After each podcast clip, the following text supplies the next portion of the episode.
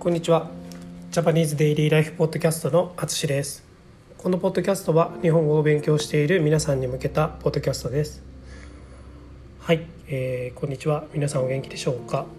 えー、っとまあ、いつも天気の話してますけどあの今日の北海道も天気がいいですね。今日は結構暖かくなりそうです。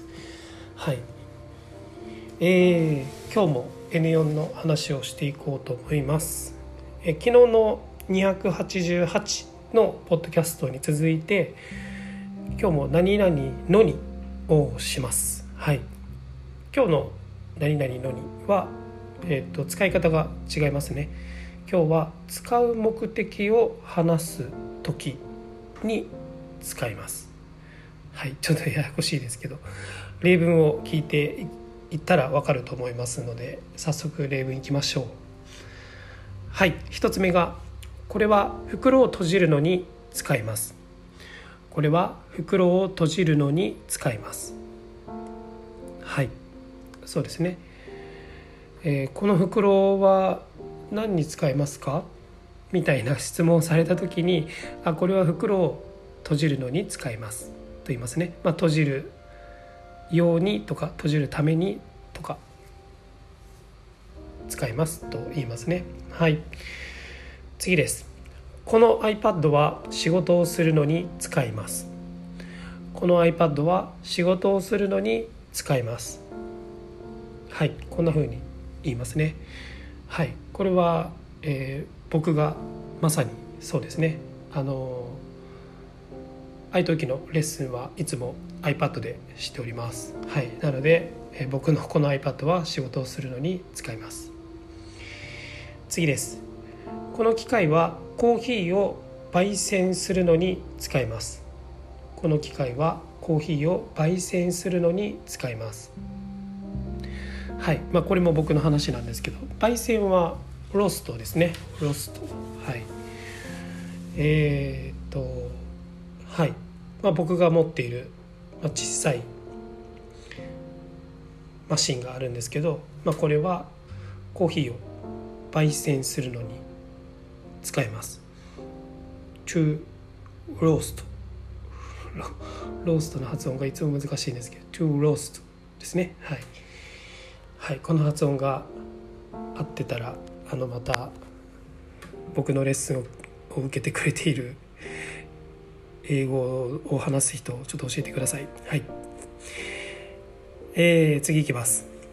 ネットフリックスは英語を勉強するのに使います。ネットフリックスは英語を勉強するのに使います。はい、えー、これも僕の話ですね。はい。まあ普通にあの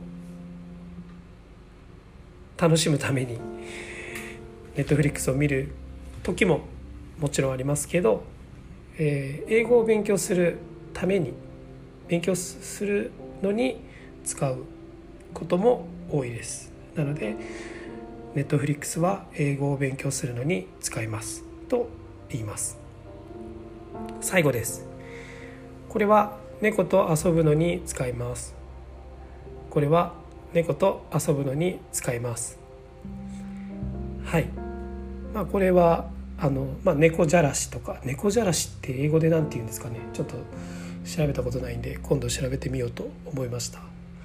うん、猫じゃらしとかこうなんかネズミの尻尾みたいなおもちゃとかあると思うんですけど、まあ、こういうのは猫と遊ぶのに使いますと言います。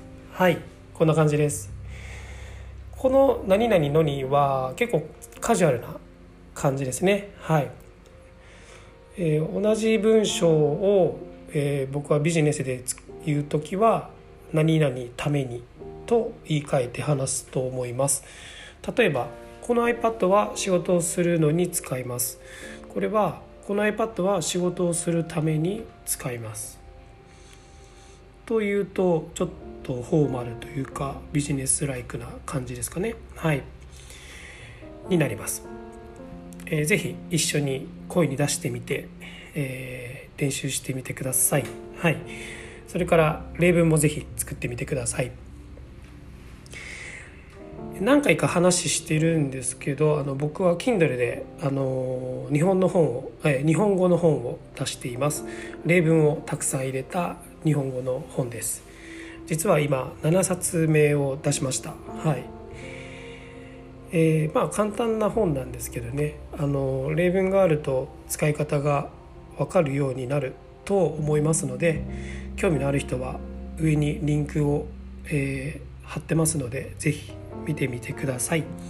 ということで今回も最後まで聴いていただきありがとうございます。ではまた。